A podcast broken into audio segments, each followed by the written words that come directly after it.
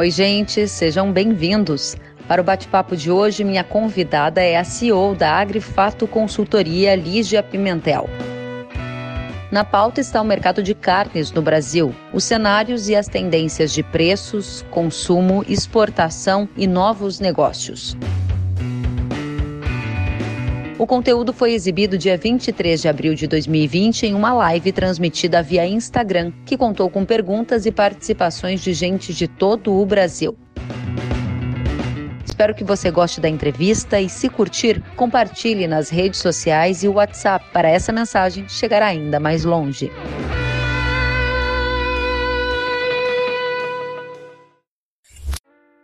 Seja bem-vinda, Lígia. Que prazer. Obrigada. Boa noite, Kellen. Boa noite a todos. Tema não falta e também dúvida, né, Lígia? Eu imagino o trabalhão que está sendo para você também aí na consultoria, tentar captar todas essas mudanças de cenário que estão acontecendo numa velocidade incrível, né? Isso tem sido algo muito presente no teu dia a dia? Muito, Kellen. A, nível de trabalho triplicou, né? A demanda triplicou. É, são muitas perguntas, muita incerteza. É, a gente muda muito o range dos cenários que a gente projetava, então o mercado fica muito mais volátil, atinge patamares, é, projeções aí, níveis de alta e baixa que a gente não imaginava antes, né? Então o trabalho fica triplicado e a responsabilidade aumenta também.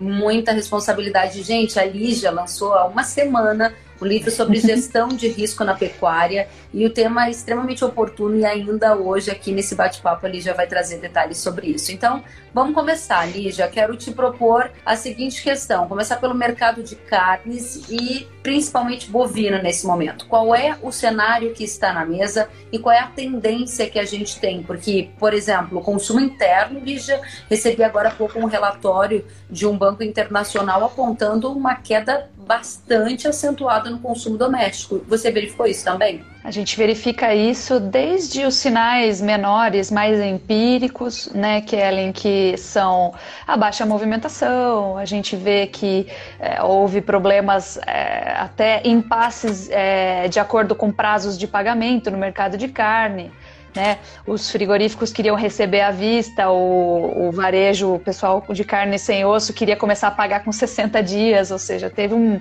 uma queda de braço assim que mostra pra gente que tem insegurança. Onde tem insegurança é porque não está fluindo bem o negócio, né? Então não, tô conseguindo desovar, é, colocar o meu, meu produto aí para rodar no mercado. Não sei se a minha próxima contraparte no meu próximo elo da cadeia vai conseguir também. E aí vira essa insegurança, esse impasse. É, o mercado ele está muito regulado de carnes, então nesses pequenos movimentos a gente percebe.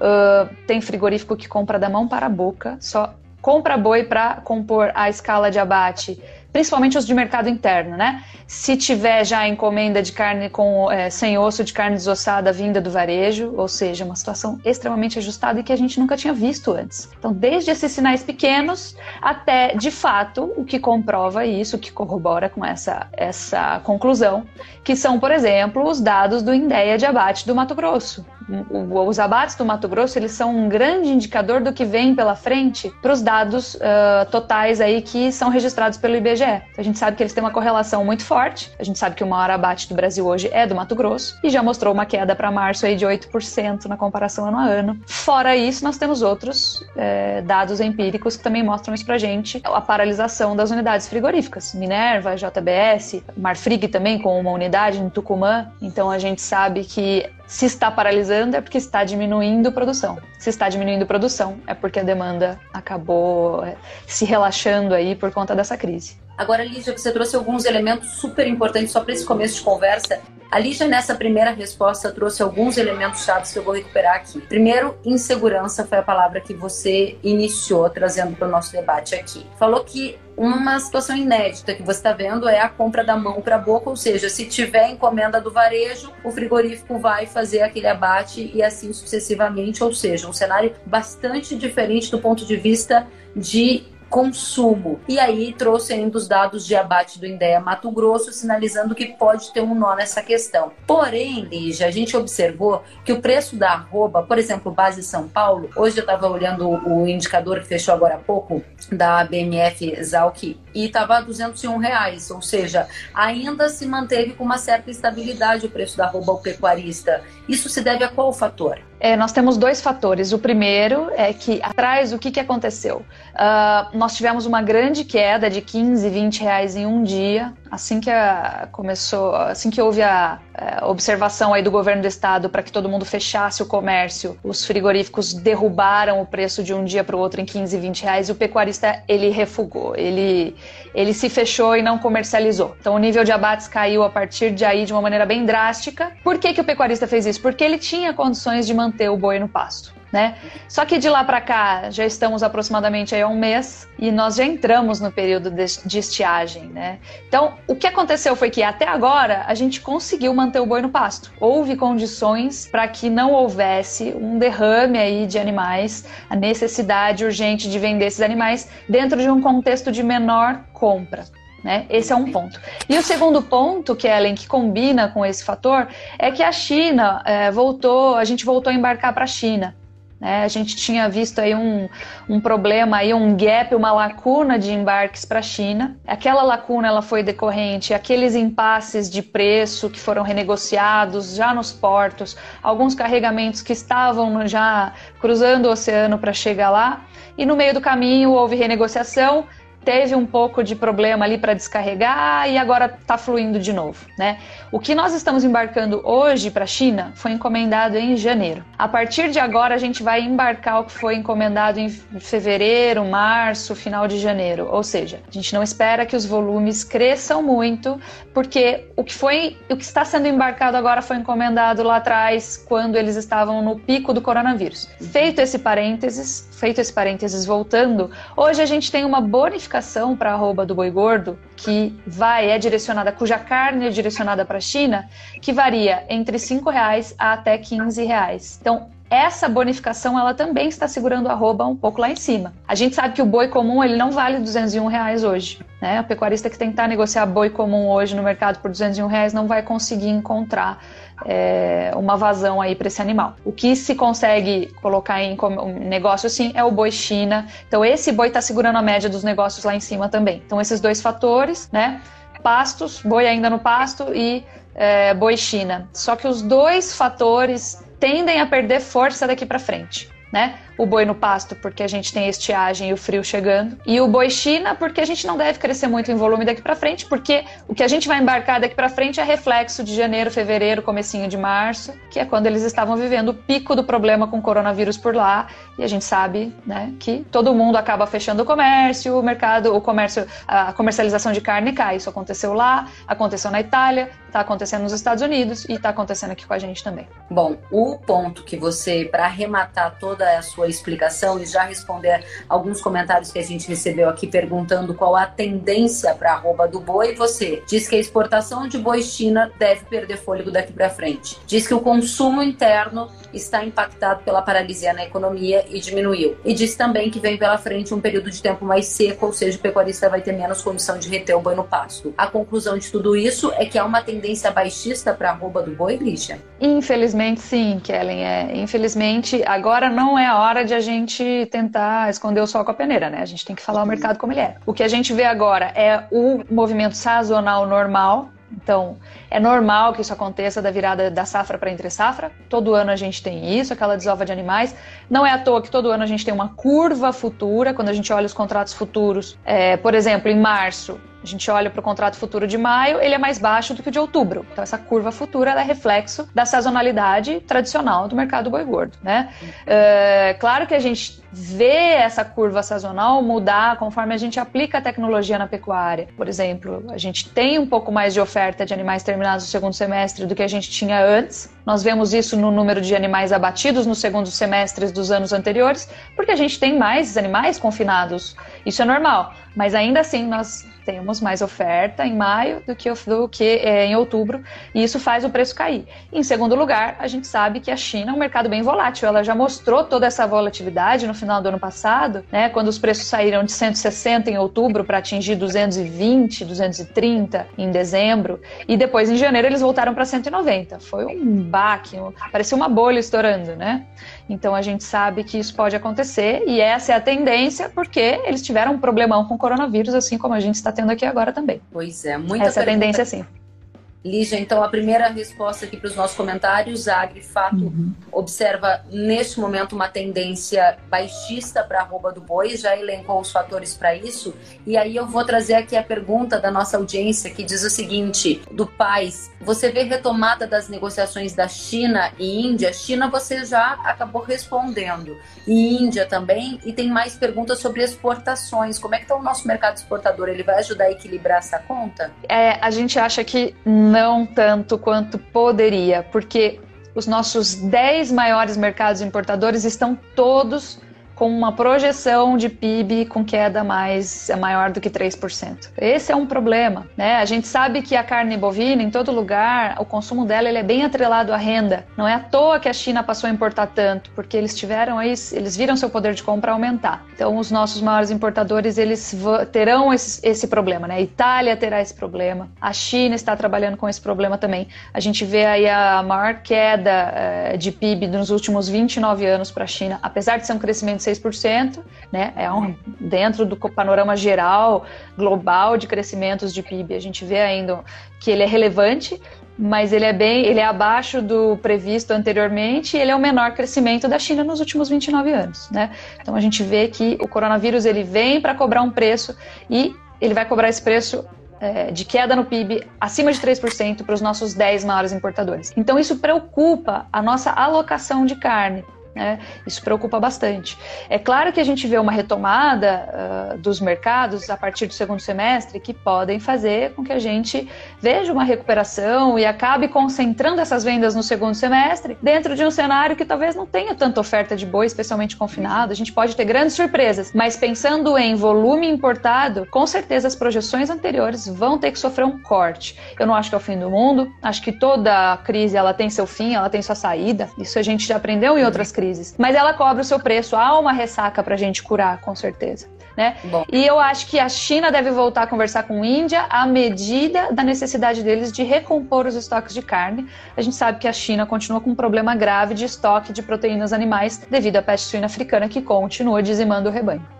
Muito bem destacado. A PSA, que foi um dos gatilhos para as recentes altas observadas aqui no mercado de carnes, ainda continua, ou seja, tem esse buraco, esse gap, né? E isso dá sustentação nos fundamentos ali que você tem destacado, Lígia. Para o segundo semestre, podemos ter grandes surpresas. Essa é uma frase que você acabou de dizer. E o Marcelo enviou um comentário perguntando: e para curto prazo, entre safra junho e julho, vai ter alta do boi gordo? Olha, eu acho que sim, existe essa possibilidade. Também vou explicar por quê. Da mesma mesma forma que agora a gente tem queda de consumo e aumento da oferta de boi gordo, lá na frente a gente vai ter reabertura dos comércios, retomada leve aí da economia, obviamente sempre lembrando que vai ter uma ressaca, né? É, ao mesmo tempo em que nós vamos ter liberado esses animais é, do cruzamento dos confins aí entre safra e entre safra. Então, depois que a gente liquidar esses animais, né, a gente deve ver a China retomar também a aceleração dos seus embarques, porque aí a gente vai começar a embarcar os animais referentes aos pedidos de abril e maio, né? Então eu acredito que sim, eu acredito que aí por essa época a gente deve ver uma retomada do mercado, a retomada da alta dos preços, a, obedecendo também o comportamento sazonal. É, mas lembrando aí que né, nunca é o fim do mundo. A gente, eu acho que sim, eu acredito que a gente tenha três fatores se associando e que devem se concentrar nessa época para levantar o mercado de novo. Mas agora, no curtíssimo prazo, eu não fico nada positiva. E olha, é uma pergunta bem objetiva que me fazem. Ah, o que, que você acha? Vou segurar o boi mais um pouco, não estou querendo me entregar nesses preços. Eu falo, olha, se sua estratégia não é confinar, se sua estratégia é vender enquanto ainda há pasto, não recomendo que segure, porque eu não vejo agora no curto prazo é, nada que melhore esse mercado, sinceramente. Bom, é, é Trocando em outras palavras, o que você vê é uma espécie de barrigada no curto prazo por esses fatores, mas a partir de junho, julho, pode haver já um processo de retomada combinado com a economia do Brasil e de outros países do mundo que pode já ter saído desse processo de paralisação na, na contenção uhum. ali da, da, pandemia, e isso começa a desenhar o cenário já do segundo semestre que você sinalizou que pode ser ainda positivo, né? Antes de eu uhum. entrar na conversa do custo de produção, Lígia, pergunta do Rodrigo: a proibição do comércio de animais silvestres na China pode dar fôlego para o Brasil de alguma forma para o mercado de carnes? Eu acho que sim, mas eu acho que não é isso que vai fazer a diferença. O que empurra uh, o mercado de carne lá, é, principalmente de carne bovina, que é o nosso assunto, é consumo fora de casa, né, de carne bovina. Isso aí eu acho que vai seguir a mesma linha. É, eu acho que pode ajudar um pouco, sim. Acho que pode ajudar um pouco, sim mas eu acho que não é isso que vai fazer a diferença. O que faz a diferença mesmo, para mim, é a liquidação do rebanho promovida aí pela PSA, até a metade do ano, na nossa projeção, deve acabar com metade do rebanho suíno chinês. Isso faz uma grande diferença. É, essa proibição ela pode vir como uma cereja do bolo, assim, mas eu acho que o que vai fazer a diferença é a PSA. Tadeu acabou de escrever para a gente, disse Kellen, qual é a tendência de aumento da demanda por outras proteínas, frango ou suíno, por exemplo? Como está? Obrigada, Tadeu. Perfeito. Excelente pergunta. Pergunta de um analista mesmo, parabéns. Na verdade, sim, né? A gente não fica sem, sem é, consumir proteínas, nós vamos transferir o consumo de proteínas para as de menor valor agregado. Então, temos aí ovos, embutidos, frango e suíno. É, a questão é só a seguinte, Kellen, a gente viu também o preço do frango do suíno cair bastante, porque o frango suíno, eles também tiveram que lidar com essa movimentação, essa mudança de fluxo de de demanda, ou seja, eu saí do restaurante agora eu vou para o supermercado, tem uma perda de eficiência nesse movimento e o frango suíno não tem como esperar da mesma maneira que o boi gordo de pasto tem. Uhum. Então, como não teve como esperar, a gente viu um aumento de oferta inicial que agora daqui para frente deve se regularizar. E essa transferência de demanda ela, ela está acontecendo. Então, a transferência de demanda migra para aves, suínos, ovos embutidos e isso vai dar fôlego para o preço dessa proteína, porque eu observei recentemente, Lídia, que o preço do milho estava em alta e o preço da ave do suíno estava caindo em função dessa oferta uhum. que você mencionou. E aí uhum. o negócio não estava sustentável. Como que você enxerga essa relação? É, nós temos um grave problema. Falando um pouquinho do setor suinícola, ele vinha se recupera recuperando assim a passos largos, estava bem interessante por conta da PSA, né? Uh, e de repente veio essa mudança de, de fluxo de demanda, né? Acaba prejudicando, como eu te falei, não é fácil você mudar é, o seu fornecimento para restaurantes e de repente mudar ele 100% para o supermercado, tem uma perda de eficiência.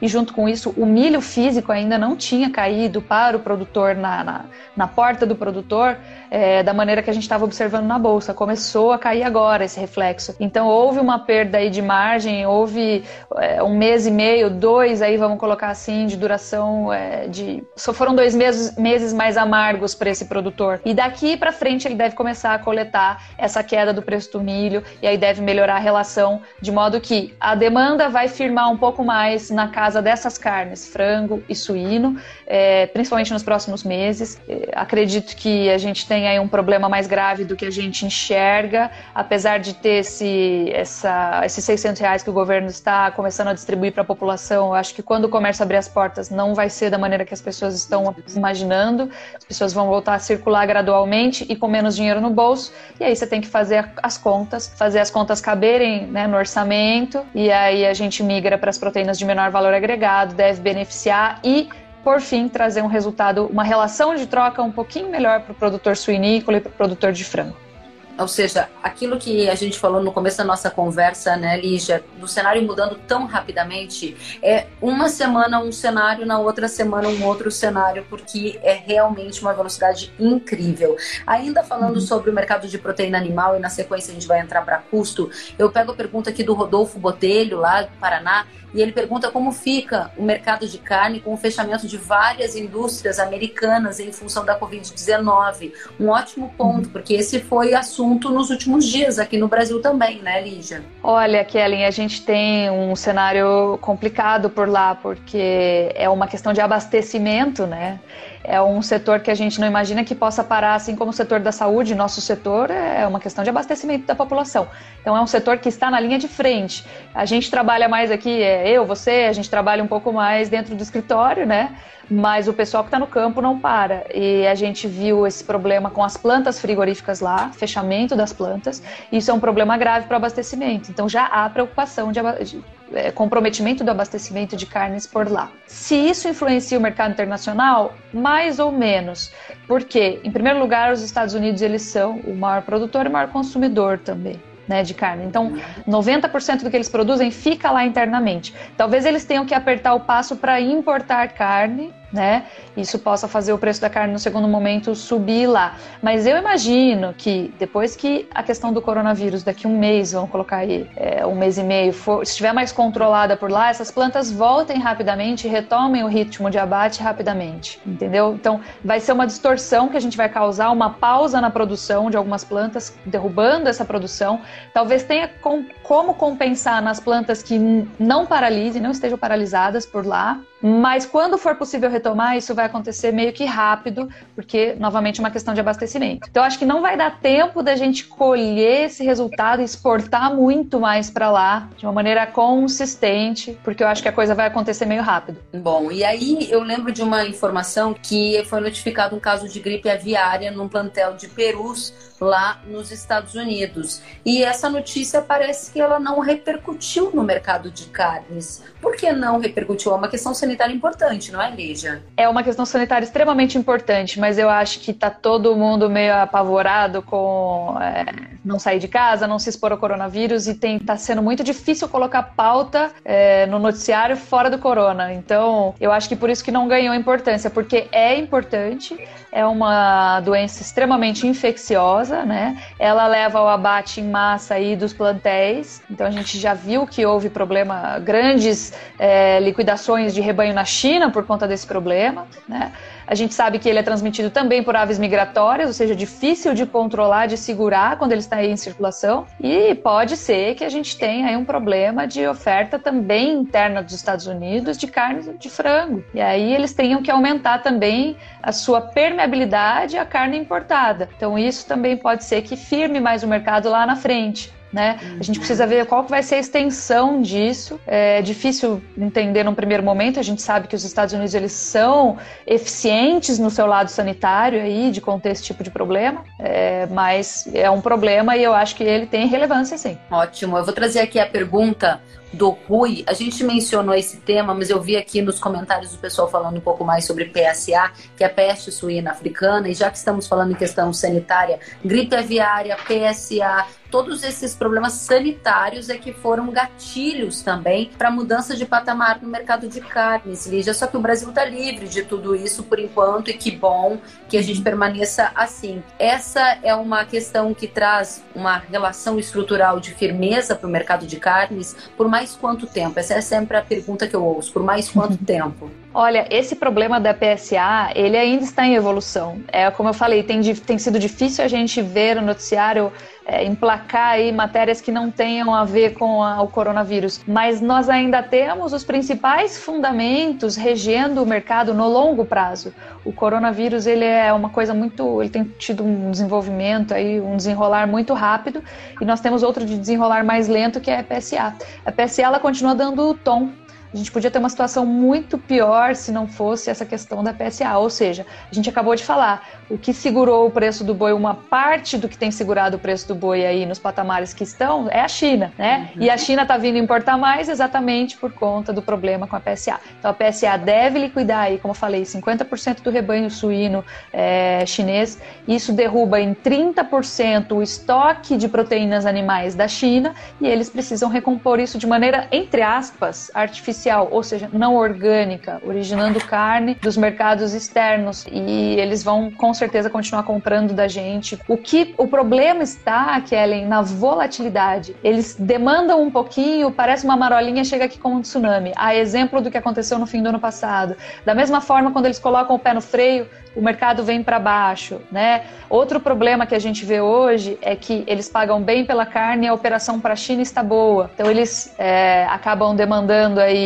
um boi mais caro que mantém o boi em alta. A carne no mercado interno está muito ruim, a operação de mercado interno está muito ruim e os frigoríficos de mercado interno estão sofrendo muito. Então olha o risco aí de, de a gente ver algum problema é, de solvência ou necessidade de paralisação emergencial com frigoríficos menores de mercado interno exclusivamente. Então isso traz o que é o mercado? Volatilidade. E volatilidade, o que, que é? Na, tecnicamente é intensidade e a frequência com que os preços sobem e descem. Então, vou te dar um exemplo bem prático.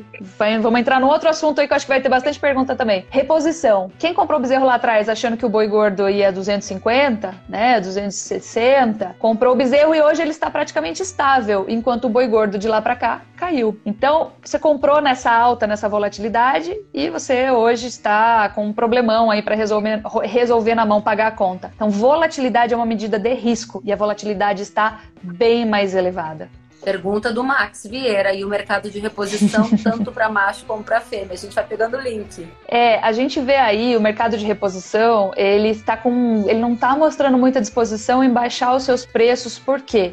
A gente abateu fêmeas nas temporadas anteriores. Antes de todo esse problema com o coronavírus, o bezerro estava atingindo suas máximas nominais e era um cenário assim muito parecido com o que nós vivemos em 2015. Lembra que o mercado pecuário, ele trabalha em ciclos, né? A gente chama de ciclos pecuários. E a gente viu o último pico do bezerro lá em 2015. Tanto é que, Ellen, que a gente estava vivendo esse, esse ambiente, que o abate de fêmeas estava nas mínimas, o abate de vacas estava nas mínimas, todo mundo querendo produzir bezerro, porque o bezerro está caro, né? É, e o bezerro ele não respondeu muito bem a essa queda aqui é, do mercado agora, é, devido à pressão ocasionada pela crise do coronavírus. Então o mercado de bezerros ele ainda está firme, mas como a gente parou de abater as fêmeas, estamos segurando vacas no rebanho, né? A gente provavelmente a partir da metade de 2021 para frente a gente vai ver esse mercado ceder ficar um pouco mais é, frouxo. Agora não. Por quê? Um, porque a gente ainda está começando esse movimento de segurar as fêmeas. Ele é, começou agora, ele precisa continuar. E segundo que nós não abatemos fêmeas, vacas mas nós abatemos sim muita novilha, muita novilha, proporcionalmente acima de qualquer recorde que a gente já tenha visto de abate de novilha no Brasil, como resposta ao interesse do consumidor interno e externo por animais jovens. Tem tido muita premiação em cima desses animais, estimulou aí por uma questão de custo-benefício, é, custo-investimento, né, custo de oportunidade, é, estimulou o abate dessas fêmeas jovens. São fêmeas que a partir de agora não vão reproduzir, não vão gerar bezerros porque elas foram abatidas, nunca reproduziram, e nós vamos continuar sentindo a falta desses bezerros. Então, o mercado de reposição, ele pode até dar uma escorregada, mas ele deve continuar firme e nós estamos vendo isso nos leilões, apesar de a conta do confinamento não estar fechando. Lígia, você está espiando as perguntas, não pode. Tá aí, confinamento. Pergunta Nossa Senhora. Confinamento, tendo em vista que se inicia grande parte desses próximos dias em Goiás, há riscos? Obrigada, Gabriel. Gabriel, até tá, tá vivo já é um risco. Sim, tem risco, tem risco sim. Obrigada pela pergunta. Olha, nós temos duas situações, Kellen. É o confinamento estratégico, que vem aí de investimentos de temporadas anteriores. Quem fez o investimento lá atrás para intensificar a, a, o aporte tecnológico na propriedade não pode parar. Esse cara fez um investimento lá atrás, decidiu que é confinado daqui dois anos, agora ele está com tudo pronto, a conta não está fechando. Como que eu não vou confinar? Como que eu vou ficar esperando até o ano que vem? Não dá né? É, principalmente porque quem está nesse nível é, não tem como judiar tanto da pastagem, deixar esse animal comendo aí até o talo do capim, para no ano que vem cair a produtividade do capim e ele ter aí animais que não conseguem engordar na medida que deveriam. Então, quem tem o confinamento estratégico vai precisar bater. Então nós temos as duas situações, o estratégico e o especulativo. O especulativo vai sofrer. O especulativo, no, no caso do especulativo, as pessoas não estão querendo apostar, não estão querendo pensar em utilizar a sua capacidade ou colocar com parceiro, tá difícil, porque tá todo mundo meio assustado com o que está acontecendo. Muito bem, agora nós vamos partir para a pergunta do milho, que eu estava esperando aqui para colocar essa pergunta, porque realmente esse foi um mercado que teve uma dinâmica bem intensa, provocada pela questão do preço do petróleo, né? O petróleo derreteu e levou o milho junto, né, Lígia? A pergunta aqui uhum. do Eli Filho, qual a tendência do preço do milho para os próximos meses, junto à pandemia grave que ocorre no mundo. Obrigada, Eli. É, a gente tem uma redução agora de consumo de curto prazo, tá? Uh, mas a gente acredita que no segundo semestre a gente tem um risco aí, porque a nossa janela de plantio ela ainda está exposta às questões climáticas, então a gente tem muita incerteza em relação ao que vai acontecer com a produtividade do milho. Então, apesar de estar tudo bonito, apesar de estar todo mundo achando que o milho está caindo e está melhorando agora a relação de troca, isso veio para ficar por conta do petróleo. O que está acontecendo no mercado de petróleo é uma grande distorção. Tanto é que o preço do petróleo para o convencimento de maio teve um squeeze aí de mercado, linguagem técnica, né? O cara não tinha como sair da posição comprada e o preço do petróleo ficou negativo para o contrato de maio, coisa que a gente nunca tinha visto na história. Impensável, né? A mãe de todas as commodities com valor negativo. Você compra petróleo, recebe o petróleo e ainda recebe dinheiro. Por sinal, tem uma curiosidade muito interessante hoje. Eu vi que um gestor, um cara que gere uma escola lá no Missouri, estava investindo em ativos, comprou petróleo porque achou que ia ser um bom investimento petróleo a 20 o barril e agora ele vai ter que receber a mercadoria lá na escola e não tem onde guardar. Olha que loucura. Para você ver como isso é uma distorção. Então isso não deve durar.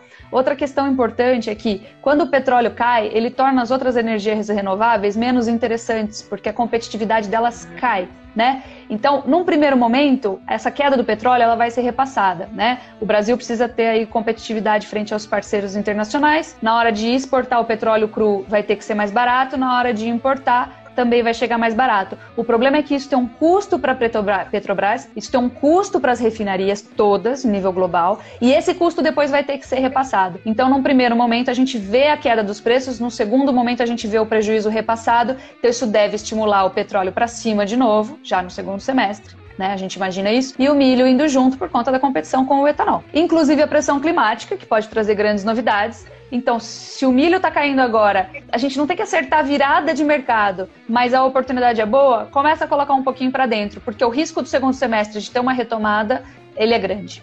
O que me faz crer que a Agrifato não enxerga uma tendência baixista para milho de longo prazo motivado pelo risco climático que incide sobre a segunda safra aqui no Brasil e também sobre essa demanda que pode estar mais aquecida no segundo semestre. Basicamente, esse é o cenário, Lígia. Perfeito, exatamente. E lembrando que o que nós estamos olhando para o petróleo agora, que traz influência sobre o milho, é uma distorção, está bem claro que é uma distorção. Uhum. Então isso deve se corrigir. A gente não sabe quanto tempo, nem até onde vai essa distorção, mas toda distorção, uma hora ela se corrige sobre petróleo. A queda do valor do petróleo derruba o valor do milho e diminui o custo do confinamento. Eu pego o link na pergunta do Leonardo para trazer também um dado de uma consultoria privada aqui do Brasil que divulgou hoje um levantamento dizendo que a relação de troca da arroba com o diesel melhorou. O ano passado você precisava de uma arroba para comprar 45 litros, agora você precisa de uma arroba para comprar 50, não, contrário, 58 litros, é isso mesmo. Ou seja, melhorou a relação de troca. Esse é um efeito positivo, né? Esse é um efeito positivo. A gente viu hoje que a, o diesel nas refinarias caiu 4%, foi notícia da Petrobras. Então, sim, no caso dos combustíveis, a gente vê uma queda. O problema, Kellen, é o dólar, que está encarecendo outros com outra parte do custo de produção. Então, assim, não tem tempo fácil, né? Não, não tem. A gente vê uma pressão muito forte para baixo de um lado e outra muito forte para cima do outro, compondo os custos de produção a alta do dólar ela veio para ficar. A gente não acredita nesse patamar de 5,20, 5,30, 5,15 até o fim do ano. Vai ser um pouco mais baixo, 4,80, 4,70, mas é um preço médio maior do que a gente viu na temporada passada. Ou seja, essa alta do dólar ela vai manter o preço do adubo ainda em alta, infelizmente. Então essa parte do custo de produção não vai ter muito como é, consertar, infelizmente. Você já trouxe uma série de informações super consistentes. Passamos aqui sobre a questão do consumo interno, sobre ritmo de exportação, sobre previsão de preço da arroba no curto e longo prazo, previsão para aves, suínos, custo de produção com o dólar alto, diesel, petróleo, ainda falamos de milho, ou seja, cobrimos muitos temas. Vamos então fechar com a grande novidade, que é o lançamento do seu livro. Há uma semana você fez esse grande lançamento para falar de gestão de risco. Que momento oportuno para falar disso, hein, Lígia? Puxa, eu não imaginava, né? A gente sabia que o mercado estava mais volátil, mas não imaginava que, que ia ter todo esse perrengue aí, alta para forte, mercado explodindo para cima, caindo forte para baixo. E aí, é, esse projeto, na verdade, ele é de 2012, ele não é de agora, mas eu só consegui organizar ele no ano passado com a ajuda da jornalista Flávia Tonin. O que, que, é a ideia do livro, né, Kellen? É, a gente tem 13 anos de experiência no mercado de derivativos e de análise de mercado, e eu sempre senti uma dificuldade muito grande em aliar o mercado, a linguagem do mercado financeiro. Então, acabei de falar aqui no meio da, da live squeeze, né? O que, que é squeeze? É um termo uhum. técnico do mercado financeiro para uma posição que você não consegue abandonar, você não consegue desfazer. Hum. É basicamente é isso. E eu senti uma grande dificuldade do mercado financeiro entender qual era a demanda do pecuarista, né? É, ele precisa gerenciar o risco de preços, mas ele não precisa usar só contratos futuros, né? As corretoras fazem muito promoção, muita promoção, é, obviamente porque é o mercado delas, mas elas não entendem que pode não ser essa ferramenta ideal para o pecuarista. E quando ele usa a ferramenta errada, é passo para trás, não é passo para frente. Ele acha que ele está gerenciando o risco de preço, mas na verdade ele está aumentando o risco. Ele não estava preparado para usar aquela ferramenta. Então, basicamente, o que eu fiz foi usar todos os casos emblemáticos, verdadeiros, reais que a gente viveu aqui na Agrifato com os nossos clientes, pedi permissão para eles, perguntei se eu podia compartilhar no livro.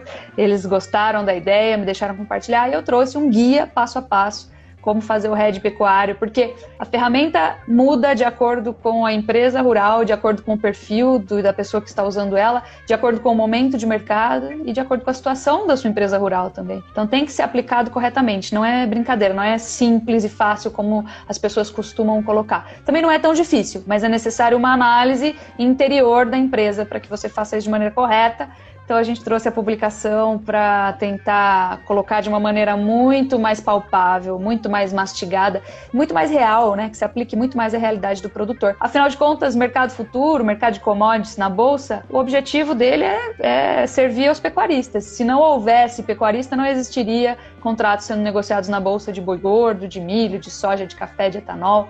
Lá fora tem algodão, lá fora tem bezerro, boi magro, enfim. Muito bacana. E melhor do que a Lígia falar do livro, da experiência, são os leitores, né? Enquanto a Lígia estava aqui falando sobre a gestão de risco na pecuária, eu vi a mensagem do Renato Cunha dizendo: vale a pena comprar, devorei o meu em uma semana. Então, Puxa vida, que legal. Obrigada, Renato. Eu não sabia. Obrigada. o Max Vieira está dizendo para colocar o link para a compra do livro. Então eu vou Foi, pedir para a Lígia, depois da nossa live, se você puder lá na Grifato, colocar o link no story ou na sua na bio, se já está lá, para o pessoal conseguir claro. comprar o livro. Pode ser? Claro. Pode ser, pode ser. Só entrar no nosso site, tem, o, tem a, a barrinha da loja lá, tá escrito. Ah, Agrifato então barra loja. Tá lá. Agrifato tá bom? barra loja é facinho, facinho. AgroSchool Brasil. AgroSchool, obrigada. Já colocou aqui, ótimo livro. Qualquer pessoa que atue no mercado da agropecuária precisa ler. Tá aqui o Valmir Fonseca Santos Nossa. também dizendo que foi excelente.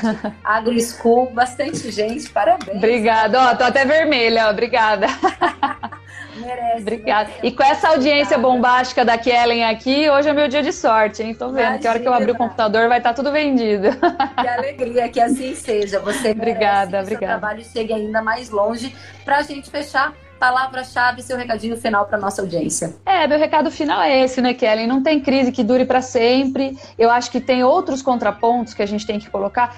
É, o que a gente vê hoje é um, um hábito de ideia muito polarizado, né? Então, se você fala que é, a crise é uma coisa que se deve levar a sério, todo mundo acha que você está falando que é o fim do mundo. Se você fala que tem saída, é porque você está super otimista. E, na verdade, tem que ser uma conciliação de, de, de todos os cenários. Esse que a gente faz na análise de mercado. Então, nós temos um problema grave.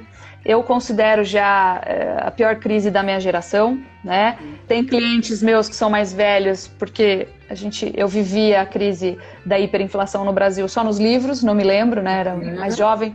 É, então, o que a gente sabe, o que eu escutei dos meus clientes mais velhos é que nem aquela crise foi tão grave quanto essa. A gente sabe que para a gente se aposentar, por exemplo, a gente tem que fazer uma poupança. Hoje nós estamos jovens em casa consumindo essa poupança. Essa é a realidade. Isso nunca aconteceu. A gente não sabe quais serão os desdobramentos lá na frente disso. Então, há com certeza um preço a se pagar, Mas dentro desse contexto, olha que interessante, a gente nunca viu as taxas de juros globalmente tão baixas. Está tendo muito estímulo monetário para que a economia se recupere, para que, que a economia não entre em colapso. Diferentemente da crise de 2008, a gente não vê uma crise de liquidez, é uma crise de circulação, vamos falar assim, né? Uma, uma crise biológica. Então, quando o mercado retomar, pode ser que isso aconteça com uma certa agressividade também. Pode ser, a gente ainda não sabe. A gente não sabe se o pico da pandemia já foi, ou se o pico aqui no Brasil já foi, se vai ser em maio, se vai ser em junho. Então, é tudo muito difícil. Aparentemente, a gente conseguiu achatar a curva, tá difícil projetar até quando a gente vai ter que ficar quietinho, assim. Nas economias menos desenvolvidas, como é o caso do Brasil, a gente não sabe como isso vai afetar ainda a classe média, a gente sabe que vai ter um grande problema com o desemprego, e desemprego é menor consumo de carne bovina. O que eu quero dizer é, nós ainda temos é, drivers de mercado, tendências que levam a um cenário de fim de 2020 e 2021 para um cenário de firmeza. Porque nós estamos retendo fêmeas no Brasil, né? O abate de fêmeas, nós estamos retendo vacas hoje, ou seja, quando o bezerro faz o seu teto, o boi gordo depois tem que vir fazer um teto também. Então o bezerro está fazendo teto, o boi gordo ainda não fez, né? Isso é um sinal. Nós temos a PSA, nós temos estímulos monetários em nível global, como a gente nunca viu antes. Então, como não há problema de liquidez, tem muita opção de recurso nesses mercados, uh, mas a gente tem uma ainda para colher. Então, nós precisamos equilibrar os dois cenários e saber que vai ter saída. Que ótimo. Lígia, quero te agradecer e quero, claro, cumprir a minha missão. Minha missão como jornalista e um propósito muito forte que eu tenho é de compartilhar conteúdo de qualidade. Eu realmente é, faço um esforço tremendo para conseguir um espaço na agenda da Lígia e de outros profissionais tão respeitados no mercado para levar informação para nossa audiência. E tem muita gente aqui aplaudindo, dizendo que gostou da live. Foi show. Parabéns, viu, Lígia? Obrigada, Kellen. Parabéns para você. O público é seu. Imagina, estamos juntos, gente. Obrigada a todos. Vou me despedir da Lígia. Uma boa noite, Lígia. Até a próxima e parabéns. Obrigada, Kellen. Obrigada pelo convite, pelo espaço. Um grande abraço para você.